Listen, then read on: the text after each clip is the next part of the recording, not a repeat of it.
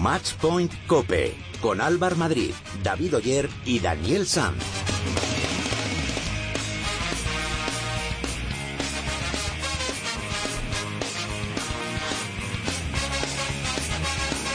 Hola, ¿qué tal? ¿Cómo estáis? Bienvenidos al programa especializado en tenis y en pádel de cope.es. Bienvenidos al capítulo 44 de Matchpoint Cope.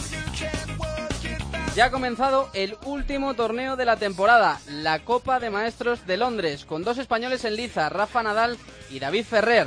En el grupo Stan Smith están Djokovic, Federer, Nishikori y Verdic. Y en el grupo Iliana Stase están Nadal, Ferrer, Babrinka y Murray.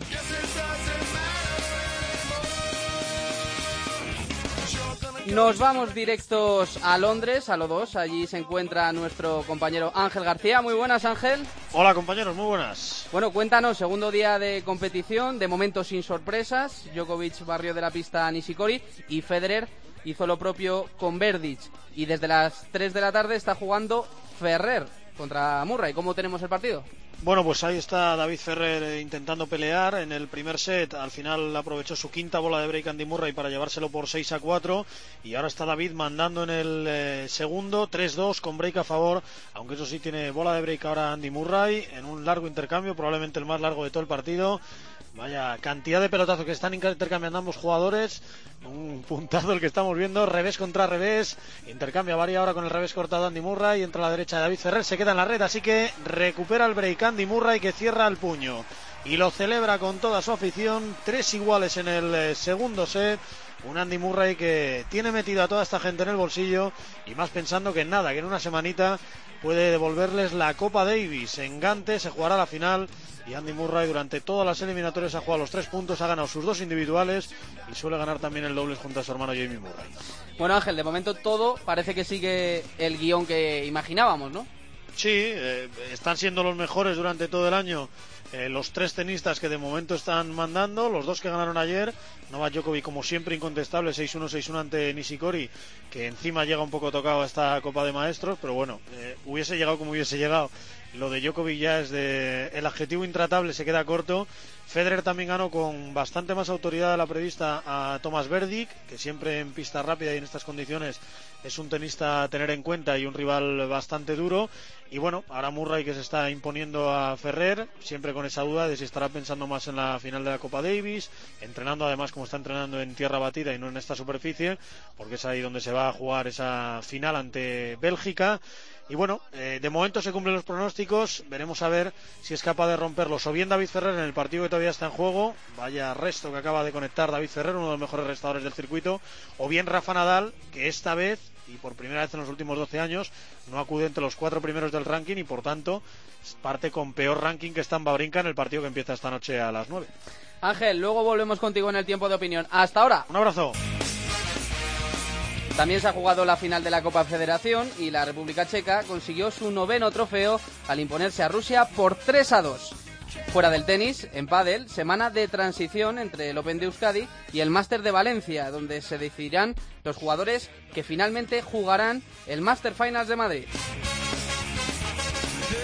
Os recordamos que podéis poneros en contacto con nosotros a través de las redes sociales. Estamos en Twitter como arroba matchpointcope y en Facebook nos podéis encontrar en facebook.com barra matchpointcope. Y ahora vamos a repasar todo lo que ha pasado esta semana con la ayuda de David Oyer.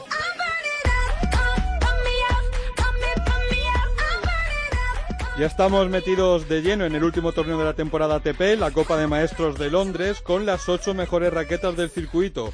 Djokovic, Federer, Murray, Nishikori, Nadal, Verdic, Babrinka y Ferrer van a luchar esta semana por ser el maestro de maestros. Ayer se disputaron los primeros partidos del Grupo A que enfrenta a Djokovic, Federer, Nishikori y Verdic. El número uno del mundo se deshizo del japonés por un doble 6-1 y Federer hizo lo propio ante el checo por 6-4 y 6-2. Una primera jornada, por cierto, en la que hubo un minuto de silencio y los tenistas jugaron con un crespón negro por los atentados de París. Hoy debuta el Grupo B, donde se encuentran Nadar, Ferrer, Murray y Babrinka. Y el de Javia, como, como acabamos de escuchar a Angelito, está, el partido está en el segundo set. El primero se lo llevó Murray por 6-4 y el segundo está ganando Murray por 4-3. Y esta noche, a las 9, será el turno de Rafa Nadal frente a Stan Babrinka. En el cuadro de dobles, los hermanos Bryan parten como claros favoritos al título en Londres, mientras en el circuito femenino la República Checa se proclamó ayer campeona de la Copa Federación al ganar el punto definitivo de dobles a Rusia.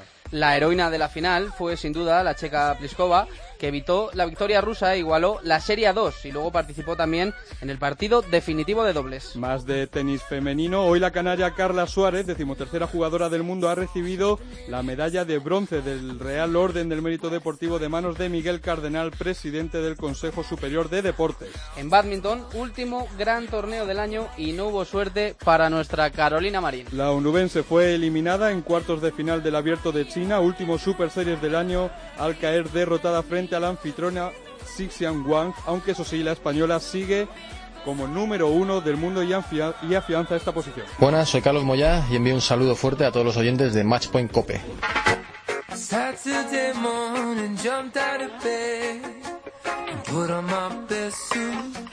Got in my car, raced like a jet all the way to Esta mañana han entregado a Carla Suárez y a su entrenador Xavi Budó en el Consejo Superior de Deportes la medalla de bronce de la Real Orden del Mérito Deportivo y allí había dos hombres del programa para contarlo. Dani Sanz, ¿qué tal? Muy buenas. Muy buenas, Álvaro. Hola Jaime, ¿qué tal? Hola, ¿qué tal Álvaro? Bueno, ¿cómo ha sido el acto? Pues eh, muy emocionada Carla, se la veía cansada, ¿no? Estamos a final de temporada, con ganas de vacaciones ya, que se va a tomar unas semanitas antes de empezar a preparar el, el 2016. Y sobre todo, pues eso, muy contenta, se le veía con ganas de empezar ya el año que viene. Y oye, pues Xavi Budó también estaba muy contento. Y ha estado por allí Miguel Carrenal, obviamente, que le ha dado esa insignia. Todo, todo muy bien. Y creo que habéis tenido la oportunidad de charlar con ella unos minutos, ¿no? Sí, ahí hemos estado, nos ha atendido unos minutos para Matchpoint Cope, tanto a Jaime como a mí. Y bueno, pues vamos a escuchar lo que nos ha contado. Carla, enhorabuena lo primero y que se siente al recibir un- una distinción así. Eh, muy bien, muchas gracias. Eh, la verdad es que contenta, ¿no? Porque creo que, como dijo Miguel Cardenal, es una de las mayores distinciones que te pueden otorgar y evidentemente reconoce un poco todo lo que ha sido este año y, y los años que, que has estado eh, jugando y, y logrando triunfos, ¿no? Por lo tanto es un, un orgullo muy grande. Bueno, Carla, en este 2015, lo has dicho ya hoy también, eh, algo de luces, algo de sombras. ¿Con qué te quedas de este 2015? No, me quedo con todo, ¿no? Porque al final eh, de los buenos momentos se disfruta, de, de los malos momentos se aprende y, y te tienes que quedar con todo porque forma parte de, de tu carrera, forma parte de, de las experiencias que vas viviendo y, y te ayudan, o espero que me ayuden a, a mejorar de cara al año que viene. Y de lo que has aprendido, de lo que te ha servido para madurar, eh, ¿alguna cosa especial que, o algún partido o algún torneo que, que te haya servido para madurar más? Bueno, son situaciones, ¿no? En- evidentemente jugamos muchos torneos al año, pero, pero sí que han habido partidos que, que son eh, muy importantes, que creo que es la línea que, que hay que saber seguir o intentar saber seguir en, en 2016 y evidentemente han habido partidos malos de los que eh, he sacado muchísimas conclusiones. Creo que, el- que la mentalidad que hay que tener eh, tiene que ser una mentalidad positiva, con, con optimismo, porque, porque bueno, al final es lo que va a hacer que consiga triunfo o títulos. Y si en una temporada, si en una temporada como esta, que en los Grand Slams eh, quizá ha sido tu punto mm, negro, quizás has estado a punto de entrar en la Copa de Maestras, hay que ser optimistas y pensar que si a poco que hubieras tenido algo más de, de suerte ahí, habrías estado en, en el torneo. Sí, bueno, no, no es suerte, ¿no? Al final es, es Bueno. es rendimiento, pero, pero sí, yo te entiendo lo que, lo que quieres decir. Y una pena, una pena porque a final de año te acuerdas de, los Grand Slams, ¿no? Y, es una cosa que es un objetivo que tengo de cara al año que viene, intentar rendir mejor en, los Grand Slams. Son torneos muy importantes para nosotros. Y, y bueno, eh, creo que que las experiencias o lo vivido este año en, en los Grand Slams me van a hacer eh, más fuertes. También el año tenístico vivido me ha hecho coger más confianza, eh, ganarme el respeto de, de las jugadoras y, ojalá ponerlo en práctica, saber rendir en, en 2016 en los Grand Slams. Bueno, eh, Carla, también se podría decir que tras conseguir dos torneos de los tres que llevas en tu palmarés, en Tokio y Birmingham, se podría decir que es el mejor año, 2015. Sí, sí, sí. Aparte también entrando en el, en el top ten, jugando tres finales individuales, como tú dices, ganando, ganando dobles. Eh, ha sido una, una temporada positiva, una temporada completa con momentos buenos, momentos malos eh, de aprendizaje y, creo que, que sí que, que eh, se podría decir que, que ha sido mi mejor temporada. Estás diciendo que estás aprendiendo de los errores de cara a la próxima temporada. ¿Qué auguras o qué esperas para el año 2016? No, auguro una, una, temporada igual de exigente, una temporada donde todas las jugadoras tenemos un, mismo objetivo, que es intentar eh, ganar torneos, hacerlo bien en los Grand Slams, eh, estar lo más arriba posible en el ranking y, y evidentemente eh, no lesionarme, que creo que este año ha sido una cosa muy positiva, he podido jugar el año entero sin, sin molestias apenas y, y sobre todo el poder seguir disfrutando de, de lo que estoy haciendo. Y 2016 es un año un poco atípico porque tenemos los Juegos Olímpicos. ¿Cómo eh, te planteas esa cita en, en tu calendario? Bueno, es una cita que nosotros la tenemos a largo plazo porque, como bien sabes, el tenis es un deporte que tiene muchísimos torneos importantes antes de, de las Olimpiadas y, y, las Olimpiadas evidentemente eh, es un evento deportivo eh, de grandes escalas, pero, pero el tenista tiene otros objetivos también, ¿no? Entonces, bueno, eh, lo que sí será nuevo será la modalidad de dobles en, en unos Juegos Olímpicos y, y bueno, con, con muchas ganas de intentar, primero que nada, estar allí y segundo, hacer un buen papel. Eh, obviamente con Garbiñe estáis haciendo esa, esa pareja. ¿Vais a jugar, tenéis pensado, aparte de preparar, jugar torneos juntas este año antes de Río? Sí, sí, sí, jugaremos torneos, evidentemente menos de los que hemos estado jugando hasta ahora, porque es muy difícil compaginar el individual y el doble a estos, a estos niveles, pero, pero sí que jugaremos eh, algunos torneos, incluso para, para mejorar cosas de este año y llegar a, a Río con con, en buena forma con, con opciones. ¿no? Bueno, eh, ya haciendo un poco hincapié en otro tema que es el masculino, el tenis masculino, supongo que estarás siguiendo la Copa de Maestros que empezó ayer, el domingo. Eh, ¿Algún pronóstico para este torneo? ¿Cómo lo ves? Bueno, yo siempre voy a repetir lo mismo.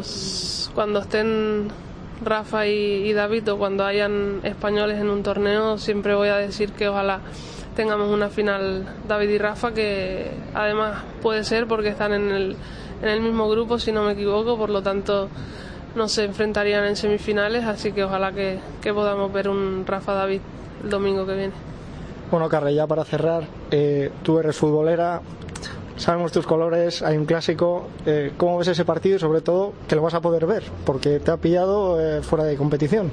¿Cómo lo ves? Sí, bueno, normalmente cuando hay clásicos en competición, mucha gente se organiza los entrenos o los horarios para, para poder verlo.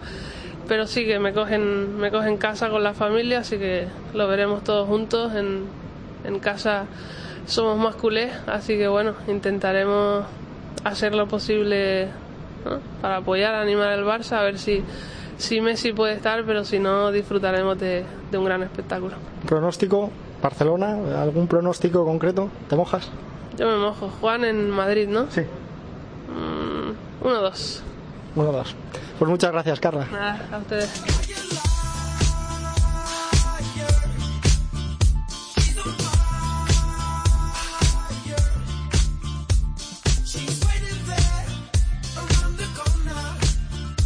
Abrimos el tiempo de opinión. Sigue con nosotros Ángel García desde el O2 de Londres, ¿verdad Ángel? Aquí seguimos. Y se incorpora el responsable de la información de tenis de ABC, Enrique Yunta. Muy buenas, Enrique. Hola, ¿qué tal? Bueno, primeras sensaciones que os está dejando esta Copa de Maestros que comenzó ayer. Bueno, de momento pocos análisis se pueden hacer, más allá de que es el último torneo del año, pero sigue cumpliendo lo que hemos visto todo el año.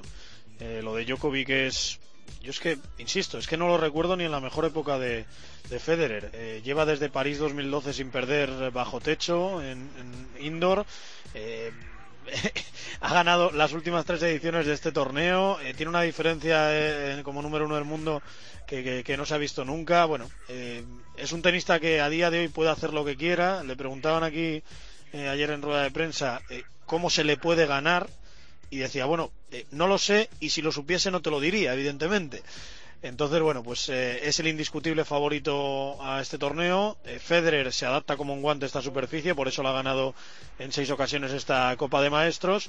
Y yo sigo diciendo, aunque me tachen de patriota o de mm, iluso o como quieran llamarme, borracho me llamo Paco González, eh, que Rafa Nadal tiene sus opciones. Eh, creo que ahí está el dato. Ha ganado más partidos que nunca después del US Open, 14 victorias. En ningún momento de sus grandes años, por ejemplo en 2013, ganó tanto. Y bueno, eh, yo creo que llega en buena forma, creo que llega en buen momento y sí, llega pasado de entrenamientos pensando en 2016, pero yo le sigo dando ciertas opciones. ¿Y cuántas letras tiene del apellido ya?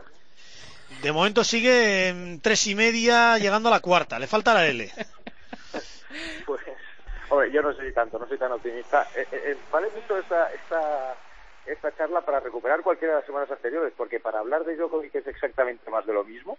Es decir, semana tras semana nos está dando una exhibición permanente de tenis, una superioridad insultante, incluso eh, supongo que porque lo que queremos es que haya un poco de cambio y de emoción y demás, pero llega a ser hasta aburrido. Es decir, ver un partido de la Copa de Maestros en donde el número uno del mundo le hace 6-1, 6-1 a un jugadorazo como Nishikori, sin que esté en su mejor momento, claro. Pero ver eso no es lo mejor que puede pasar ni para el propio torneo, ni para el propio tenis, ni para nadie.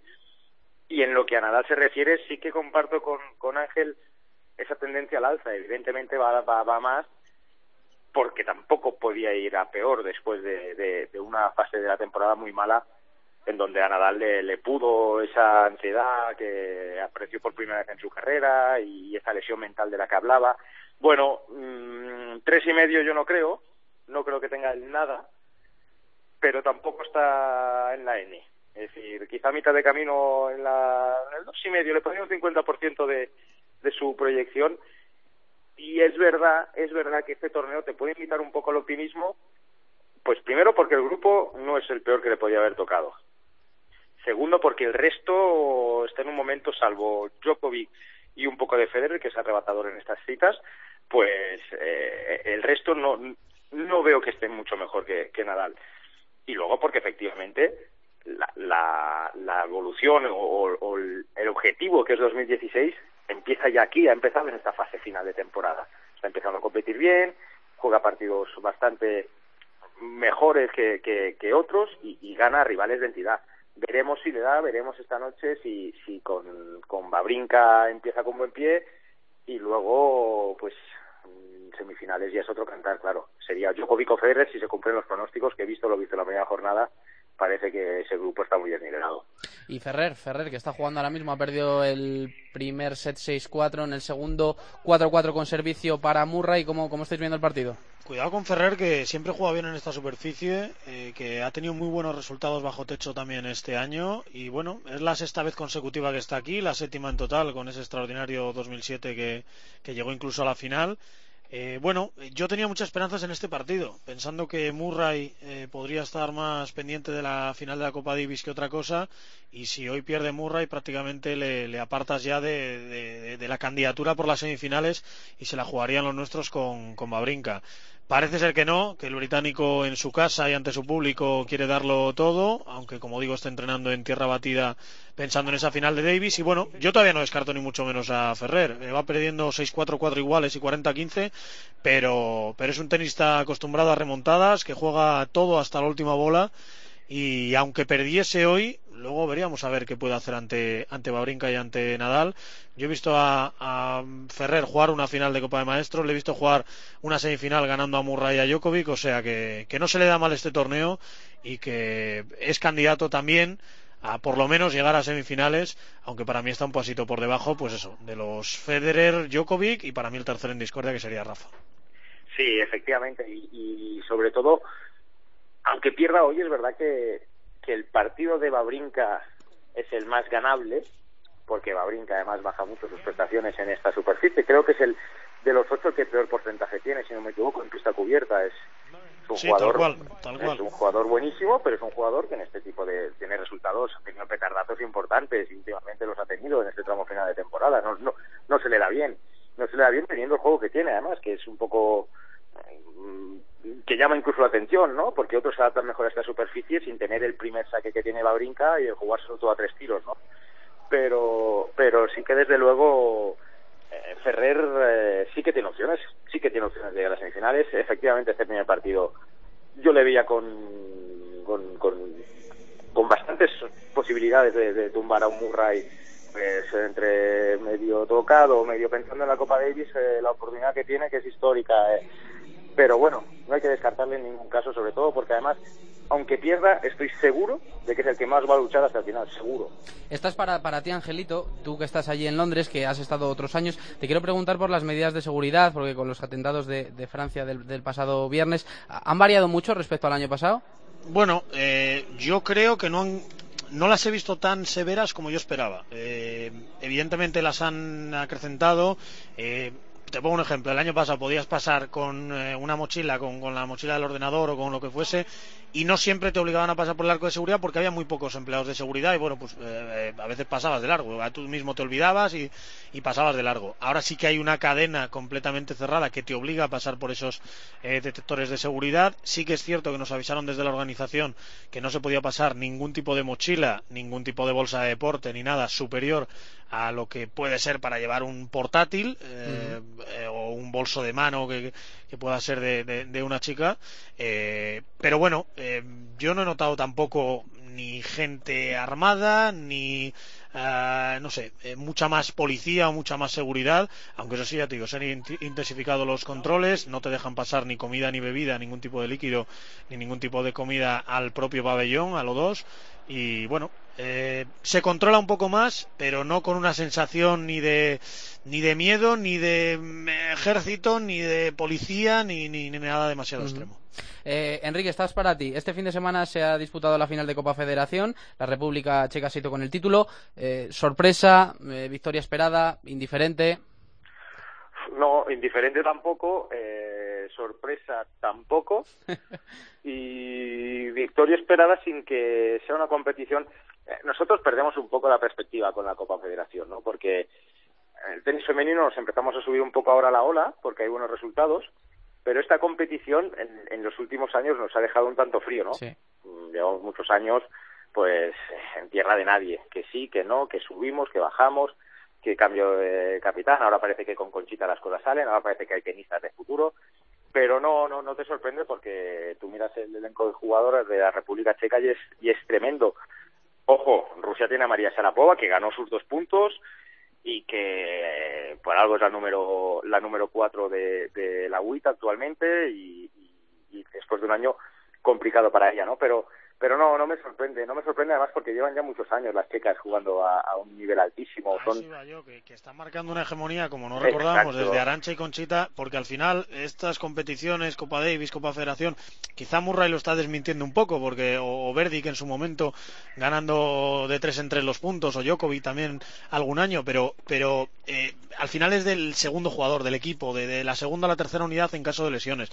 Y es verdad que Rusia, pues a día de hoy, otros años sí ha tenido, no tiene quien acompañe a María Sarapova y las checas están demostrando que tienen un fondo armario enorme. Se lesiona a Safarova y siempre tienen ahí a Pliskova o a quien venga por detrás para, para ayudar. Y es cierto que la hegemonía que están marcando a mí me recuerda a la época de Arancha y Conchita, porque creo que es la cuarta ya que llevan y consecutiva y, la verdad que tiene mucho mérito.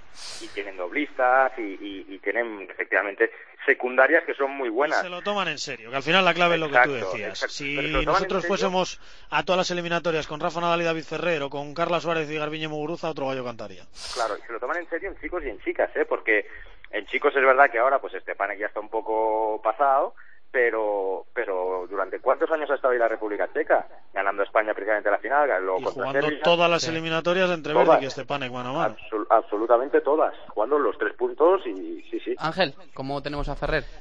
Bueno, pues ahí sigue peleando, acaba de levantar un eh, 0-30, pero se pone ahora Andy Murray cuare- 15-40, así que dos bolas de partido para Andy Murray. Aguantamos si queréis. Sí, lo vamos a vivir. así cantamos quizá la primera derrota de David Ferrer en esta Copa de Maestros. Recordamos 4-6 el primer set para Andy Murray, 4-5 y 15-40 ahora también para él.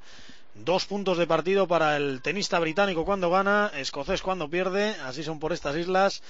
Vamos a ver cómo responde a ese primer servicio David Ferrer que se queda en la red, va a jugar con segundo el alicantino, cara de concentración del escocés de Dunblane. Bola al aire, sirve David Ferrer, entra a la derecha Andy Murray que sube a la red, lo va a acabar en la red y lo acabó, llega David, llega David, se ha defendido, pero no, lo acaba de nuevo Andy Murray que cierra el puño y con él la victoria, abrocha el triunfo en este primer partido suyo en la Copa de Maestros, cae David Ferrer, muy enfadado consigo mismo, pero que va ahora a felicitar a Andy Murray como corresponde en esto del tenis. Así que primera victoria para Andy Murray, que se impone ante David Ferrer por un doble 6-4 a las 9 de la noche. En unas horitas, Rafa Nadal ante Stamba Brinca. Esperemos contar mejores noticias. Esperemos contarlas y te escucharemos. Ángel, Enrique, muchas gracias, como siempre. ¿eh? Un abrazo, hasta luego.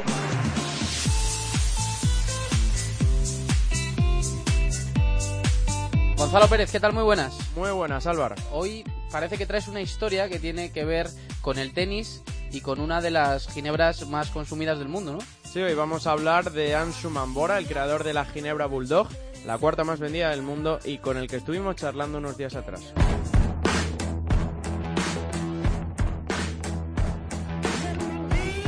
Y la gente se preguntará, ¿qué tiene que ver este hombre con un programa de tenis? Pues es que Asuman fue tenista profesional y aún hoy sigue siendo un apasionado del tenis. De origen indio, de padre diplomático, se dedicó a jugar al tenis desde pequeño, enseñado precisamente por su padre, y muy joven se trasladó a vivir a Florida para convertirse en profesional del tenis. Mi, historia con tenis empezó cuando era joven. Mi padre me ah, enseñó a jugar tenis. Creo que cuando vivimos en África. Y luego llegamos a, a la a India y jugué mucho ahí. Y me mudé a los Estados Unidos en 92 en, a Florida. y jugué tenis en una academia de tenis allí. Siempre quisiera ser un profesional de tenis como Rafa o como Roger. Comenzaba una etapa de duros entrenamientos en una escuela de Estados Unidos, madrugar para ir a la universidad y después cinco horas de tenis y en ocasiones al lado de los más grandes. Pues sí, porque entrenó con estrellas de la talla de Tommy Haas, Ana Kurnikova y Martina Hingis. Tenis, tengo un, un pasión para tenis. Tenis es mi deporte favorito. Juego tenis cada semana. Vivir en Nueva York es un poco difícil jugar tenis durante el invierno, pero um, juego en Europa y cuando estoy viajando.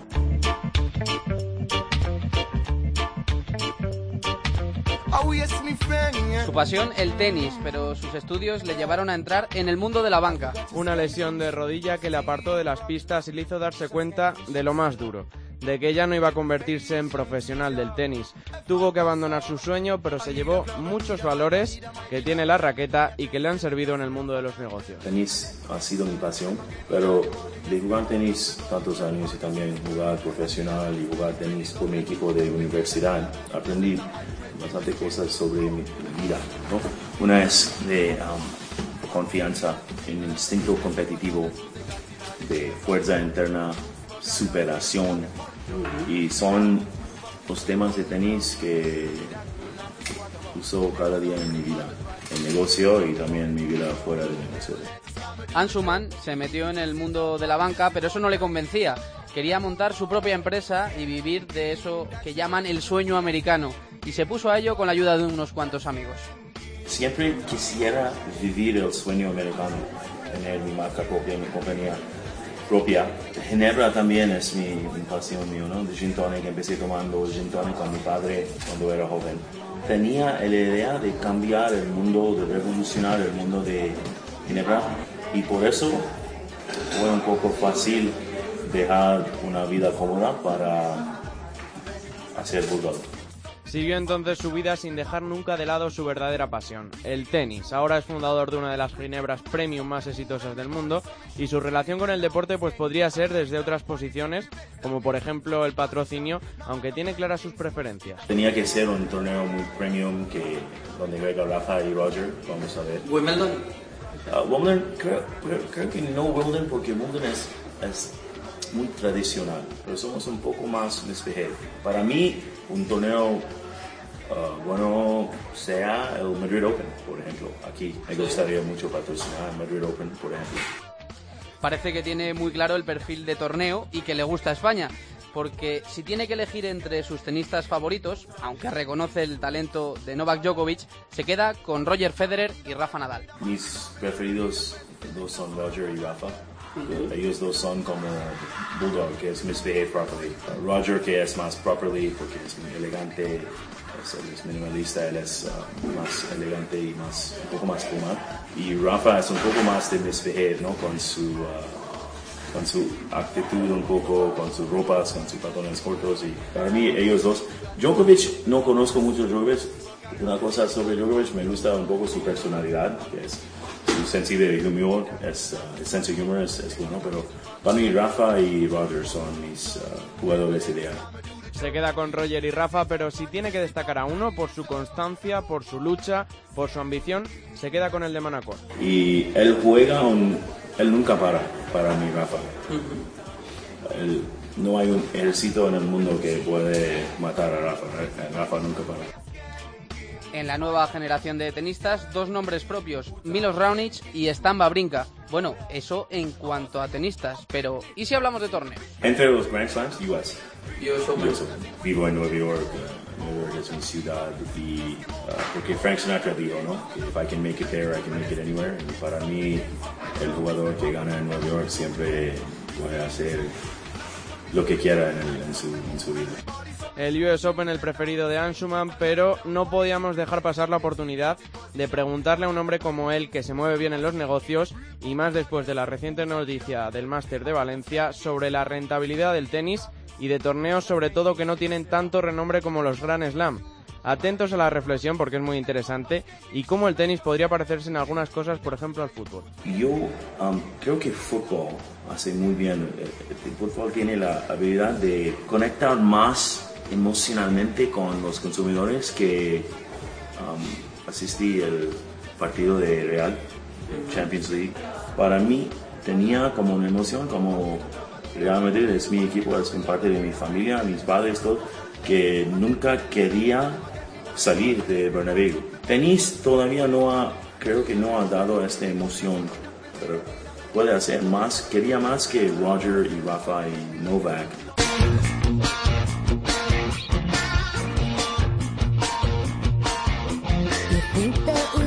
Pues sí, ir más allá de lo que mueven las tres estrellas y emocionar, sobre todo emocionar.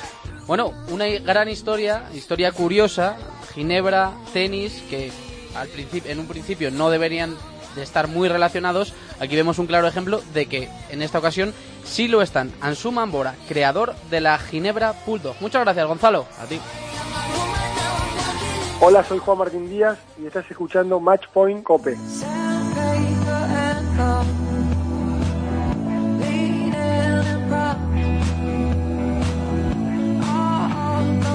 Match Point Cope con Álvar Madrid, David Oyer y Daniel Sanz.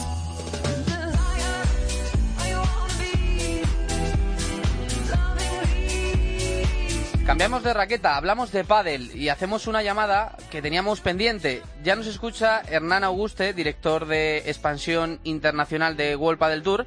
Bebe Auguste, ¿qué tal? Muy buenas. ¿Qué tal? Muy buenas tardes. Muy bien, encantado de, de saludarte. Eh, bueno, esto es una llamada para preguntarte por eh, los dos másters internacionales que se han disputado esta temporada, los de Monte Carlo y Dubái. Eh, ¿Qué tal? ¿Cómo, ¿Cómo fue la experiencia? Bueno, la experiencia fue muy positiva, la verdad que, que fueron dos grandísimos torneos, tanto el de Monte Carlo como el de Dubái, eh, donde la organización local, en el caso de, de Monte Carlo a través de la empresa Monte Carlo International Sport y de Dubái a través de la federación de la UAEPA, han hecho un trabajo magnífico junto a World Padel Tour, así que fueron dos experiencias tanto para nosotros, para, para la organización, como para, para los jugadores, fue espectacular. ¿Se cumplieron las expectativas con las que se crearon estos torneos? Ah, sí, la verdad que sí, se, se cumplieron se cumplieron perfectamente las las eh, las expectativas y estuvo todo, la verdad que que muy bien y pensando sobre también en el futuro, yo creo que fueron dos torneos que que pueden abrir una, unas posibilidades para crecimiento de otros países también en el futuro. Estas semanas hemos podido hablar con, con jugadores como Vela, Sancho, Lima, Lamperti, y todos están encantados y deseando volver al, al año que viene. ¿Tenéis eh, idea si, si se van a seguir disputando estos torneos? Sí, la idea es, es que esto tenga una continuidad, ¿no? Es solamente el comienzo. Nosotros, desde World Padel Tour, la, digamos, es seguir creciendo a nivel internacional y sobre todo las, las ciudades que comienzan, tratar de mantenerlas tradicionalmente en el tiempo y que vayan creciendo año tras año, por supuesto. Hernán, ¿qué, qué detalles de, de la organización de esos torneos se pueden coger para importarlos a- aquí a otros torneos nacionales? Bueno, eh, mira, muchos, obviamente que en todos los lugares uno aprende. Eh, cabe destacar también que acá el circuito eh, en España, el de World Padel Tour, está siendo magnífico. Creo que cada torneo las cosas han ido cada vez mejor. Este año el World Padel Tour ha mostrado un desarrollo nacional espectacular con todos los torneos llenos de gente, la puesta en escena. Pero obviamente que uno siempre tiende a aprender en todos lados donde va. Y bueno, yo creo que nosotros, el World Padel Tour, en ese sentido estamos abiertos a cada lugar donde vayamos a aprender y a seguir mejorando, porque de eso se trata, cada vez hacer las cosas mejor y tratar de, de perfeccionarnos al máximo. Hablábamos con, con Mapi Sánchez Zalayeto después de hacer la exhibición en Monte Carlo y nos dijo que, que le encantó la, la experiencia y que ojalá el año que viene las chicas también pudieran competir allí. ¿Crees que será posible? Eh, yo creo que sí, sí, vos hablas de Monte Carlo. Sí. Sí, la verdad, la verdad que, que Monte Carlo la- lo que ellos tienen tienen como como digamos como objetivo para el 2016 es hacer un torneo tanto de, masculino como femenino. Y bueno eh, eh, vamos por ese camino y yo creo que, que es lo que se va a lograr. O sea que nuestro objetivo para el año que viene eh, es in- incrementar en la- alguna ciudad más eh, a nivel internacional la- las chicas y seguiremos trabajando para que eso suceda. Y respecto ya a la temporada que viene, ¿habrá torneos en, en más ciudades a nivel internacional? ¿Estáis negociando con alguna ciudad en, en particular? Mira, estamos abiertos con varias ciudades. eh, eh, es un trabajo duro, es un trabajo, digamos, de, que lleva muchos meses, porque bueno, eh, vos pensás que el deporte del pádel está creciendo internacionalmente, pero todavía los pasos hay que darlos, digamos, de una manera tranquila. eh, tampoco hay que pensar que dentro de un año vamos a tener 10, 15 torneos en el exterior, porque no va a ser así. Sí, eh, sí, yo noto un crecimiento, eh, digamos, en, en diferentes países europeos, sobre todo también, que, que, que eso me da, digamos, eh, la convicción de que en los próximos años sí eh, eh, se estarán integrando al circuito nuevas ciudades, eh, pero bueno, en este momento estamos en un momento donde estamos cerrando el calendario para el año que viene, estamos ya empezando a, a ver las posibilidades de, las diferentes ciudades y no te puedo adelantar nada en concreto porque todavía no lo tengo no lo tengo cerrado pero en cuanto tenga cerrado eh, las ciudades obviamente que, lo daremos a conocer Vale, entonces todavía eh, se podría decir que no hay ninguna eh, ciudad cerrada aparte de, de, de Monte Carlo y Dubái para el año que viene, ¿no? Bueno en realidad eh, estamos en pleno momento de, de- cerrar todas esas cosas eh, eh, quizás a nivel internacional no es tan sencillo eh, digamos tener los tiempos que nosotros queremos que queremos tener a nivel a nivel calendario no porque a veces a nivel internacional las cosas bueno tardan un poco más en cerrarse eh, bueno y te diría que es, la idea es seguir como estamos hasta ahora y incrementar alguna ciudad más por supuesto eso eso es el objetivo de World Padel Tour año año tras año ir incrementando alguna ciudad más Hernán Auguste, director de expansión internacional de World Padel Tour. Solo decirte que estáis haciendo un trabajo excepcional para la expansión del pádel y nada, que sigáis así, que este deporte tiene mucho potencial para, para crecer. Muchas gracias por atendernos. muchas gracias a ustedes y, y sobre todo por, por apoyar el, el deporte Un abrazo. un abrazo.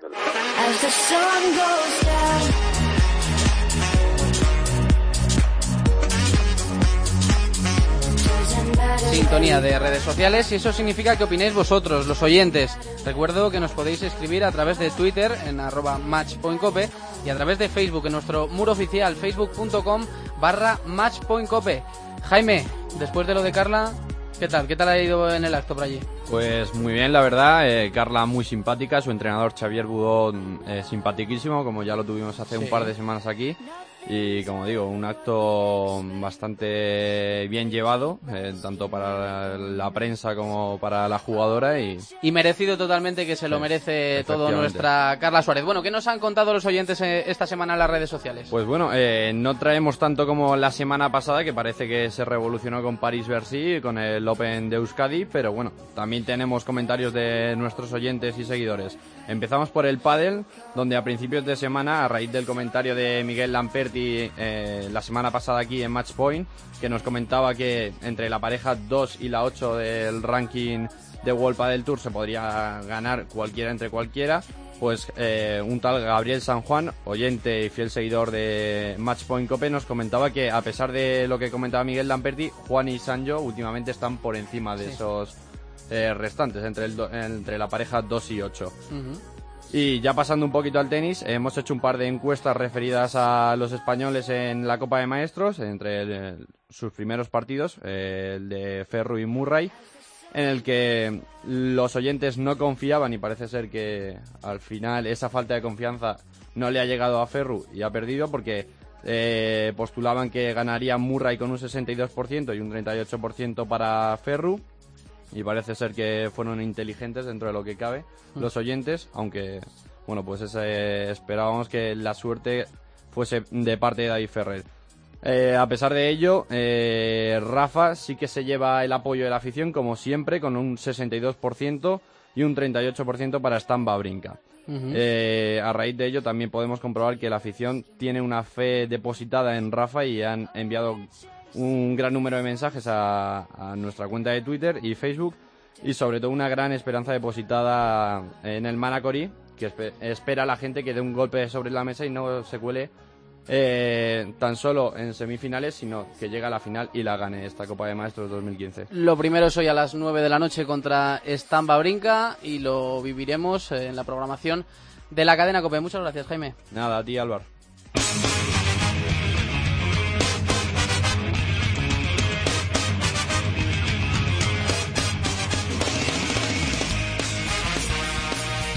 David, ¿qué tenemos para la próxima semana? Bueno, estamos a mediados de noviembre, termina el circuito ATP con esta Copa de Maestros, aunque aún queda la final de la Copa Davis entre Gran Bretaña y Bélgica que tendrá lugar del 27 al 29 de noviembre, dentro de dos semanitas todavía.